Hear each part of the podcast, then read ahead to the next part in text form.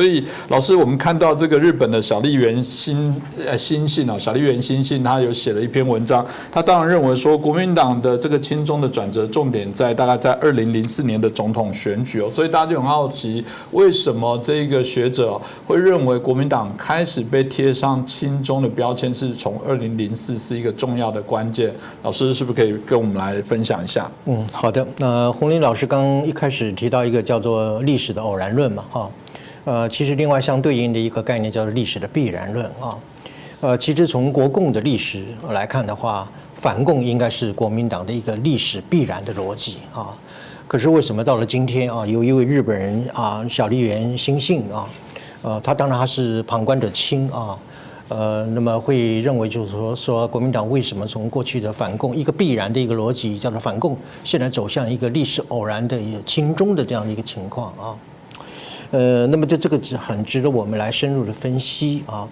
基本上我这个一言以蔽之哈，中国呃，这国民党之所以从反共走向亲中啊，其实是自找的啊，就自己找来的啊，呃，怨不了别人啊。这话怎么讲？我们一一来加以描述哈。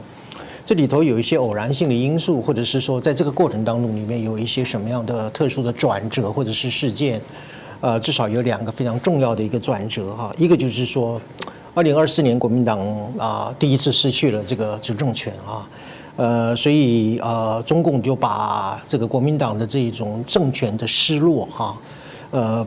啊，把它操作成一种怎么样啊？就是国民党的内部的反民进党的情节和中共这个反台独的这个因素把它结合起来啊，也就是说，把国民党的反民进党的这样的一种因素和共产党的反台独的这个因素把它结合起来。那么，于是呢，就有二零零五年的联湖会啊。联湖会是一个非常重要的一个所谓的偶然性的一个事件。呃，当然，也许双方他们事先有一先做一些彼此的安排啊。不过，从整个历史必然的性的一个逻辑的脉络来看的话，这是一个非常突发的啊。一个转折性的事件，哈。那么从这个二零零五年的这个联合会之后啊，国共之间就建立了一个什么样东西，叫做合作平台啊。我再讲一遍，合作的一个平台。那么这个平台呢，譬如说像国共论坛啊，就是一个合作的品牌。那么通过这个合作的一个平台，中共在未来的一段时间，后来一段时间当中里面，给予很多怎么样，以国民党为标签的一种优惠的政策，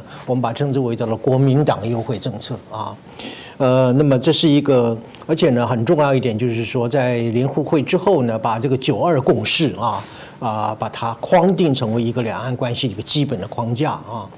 呃，那么从这个联互会之后呢，啊，我们坦率的来讲，国民党基本上已经被锁定，英文叫 lock in，就是被锁定在一个九二共识的一个框架之内，这是第一个偶然性的一个历史的转折事件啊。第二个也是具有象征意义的一个呃转折事件呢，是二零一五年的马习会啊。呃，那么虽然说隔年之后，并没有因为马习之会，然后国民党重新获得政权啊。呃，但是国民党的内部从此以后就贴上了啊，就是说形成了一个叫做我把它称之为马英九传统啊，呃，那么或者是说是一种叫做马英九意识形态啊，这个我们待会再说明哈。呃，所以一路走来哈，通过这两个，就是零五年的这个联互会，还有一五年大概隔了十年的马习会。使得呢，这个国民党就变质了啊。这个变质当然有先前我所讲的，在台湾的这个民主政治的一种政党竞争，我们讲蓝绿的斗争嘛啊。在这个蓝绿的这个政治竞争啊，当然基本上是一个民主轨道上的一个竞争，使得国民党怎么迷失了方向啊？呃，以至于造成今天我们就讲说，国民党为了要怎么样下架民进党呢，不惜那么要上架共产党啊，这是一个非常重大的一个迷失啊。呃，所以如果说我们要简单的来看，就是说，本来应该就历史的必然的逻辑来说，国民党应该是一个走在反共最前锋的一个政党才对啊。呃，其实反共保台应该是国民党的神主牌啊啊，反反而是现在他没有把握住这样的一个神主牌啊。那么你从这个偶然性的一个角度来看的话，我说联湖会跟马习会这两会是使得国民党被锁定在一个九二共识的框架之下。以至于一直没有办法跳脱共产党所抛出来的那个所谓一个中国啊，然后这个啊台湾是中国的一部分的这种所谓的九二共识啊，其实九二共识已经后来已经变质了啊，已经荒腔走板，这个我们待会再说，是吧？所以说从一个历史的必然的反共的一个最前锋的一个政党，呃，今天却成为一个。可能这个标签也一时间也拔不下来的一种轻重的一个政党，呃，中间经历了一些转折和一些所谓的偶发性的因素，造成了今天啊，国民党被视为啊，呃，一个所谓的轻重的政党啊，呃，所以很多的事情就是说也是有它的一个必然的过程，但是所有的过程基本上我认为是国民党自己找来的啊，怨不了别人。嗯，其实老师刚刚在谈到一个信仰转变很难诶，有人我我自己学传播一直在问一个问题，说，哎，你觉得最难改变别人的是什么？我们第一个谈宗教，你有办法让一个佛教徒突然变天主教徒，让天主教徒突然变佛教徒？我觉得那个要中间经历过，我知道改变的缘都有可能是经历过人生的生死大难，然后突然有个机缘，他觉得为了感念感恩，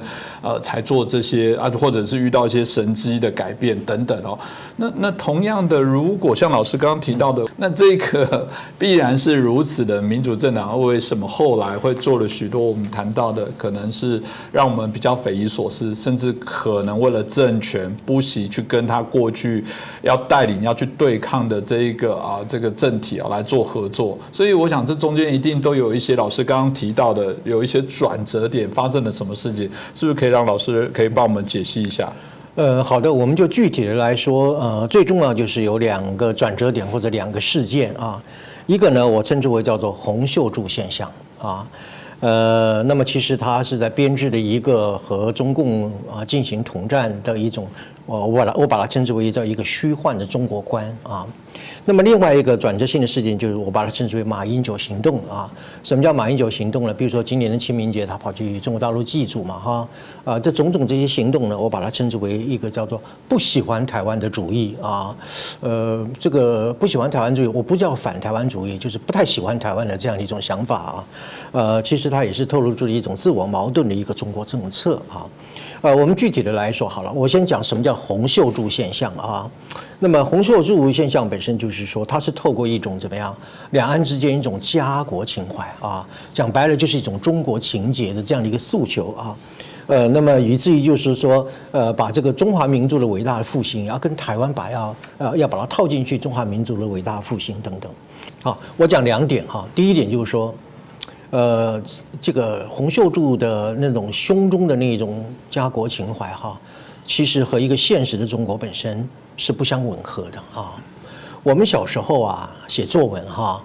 我们写作不管说你的题目叫做《郊游记》哈。呃，或者是说我到夜市逛一圈啊，不管你什么样的节目，最后都要怎么样？加上一句就是什么样？您刚所讲的哈，我们要反攻大陆，解救大陆同胞，否则你这个作文没有分数，一定会零分啊，等等。这个就是什么一种反共的一种意识形态。但是洪秀柱的那个。那个中国观本身是一个与现在共产党统治的一个中国本身是截然不同的啊。换句话说，有更多的承认是洪秀柱自己通过他自己本人想象的一个浪漫的中国，来取代了一个现实上被中共统治的这个已经是体无完肤的一个中国啊，把它混在一起啊。所以洪秀柱的那个中国情节呢，呃，也许还是停留在一种叫我们叫三民主义的中国了，或者是以前我们年轻的时候教科书里面的中国啊啊，白雪皑皑的长白山啊啊，然后一望无际的这个青海大草原哈。那个是我们那个时候我们是在反攻大陆啊啊，我们在戒严时期，所以那时候大陆我们把它称之为神州啊，我们把大陆称之为祖国的河山等等的。但是那个时代已经过去了，现在呢已经形成了一个叫做 Free Taiwan 自由台湾跟怎么样 Communist China 共党中国本身的一个对峙一个局面啊。所以这个洪秀柱的这个现象，一个最危险的部分就是说，他试图以他一种过时的浪漫的中国情怀啊来掩饰或者是克服。两岸之间制度的差异哦啊，呃，我再强调一次哈，两岸即便是同源同根的这种民族的情感，都不能够去怎么样去掩饰或者是说去摩擦啊抹除这个所谓的两岸之间的一种制度的差异啊。俄罗斯跟乌克兰同一个种族哦，叫做东斯拉夫民族，今天还打到难分难解一个地步啊。呃，所以民族的情感本身固然是我们的一种文化的根源啊，但是这个文化的根源本身不能够来作为去啊抹平啊，或者是忽视两岸之间制度的差异啊，这点是我觉得是洪秀柱现象当中一个最大的盲点啊。另外讲了第二个就是马英九行动啊，马英九行动，呃，你譬如说这个他过去讲不同不独不误嘛哈，现在好像也不不再提这个事情哈，有更多的是怎么样？譬如说他今年这个清明祭祖哈，很多人就是说，像我自己也认为说，你到底是祭祖国还是在祭祖先嘛哈？你有很多的行为表示就是说，你其实有点不太爱台湾啊，呃，你为什么不去这个？呃，怎么讲？去绕军呢？啊，或者是看我们这个劳苦功高的弟兄们哈，呃，金门前线的这个弟兄们啊，呃，他们在那边呃守护我们的国家国家哈，你为什么不去看他？呃，你反而去看一些中共的高层的官员哈？所以马英九行动，我认为就是它是一个自我矛盾的一个呃中国政策，而且到今天为止，基本上还是在。一个中国之下的九二共识，我再讲一遍，一个公中国框架之下九二共识，还在那边在里面做一种挣扎，在里面做一种缠绕啊！我觉得这个马英九传统或者是马英九精神，呃，是这个国民党从过去认为应该是反共的堡垒，而现在是变成一种亲中的一个政党。呃，这两个事件，一个叫做洪秀柱现象，一个叫马英九行动，啊，是一个很重要的一个指标性的一个转折的过程。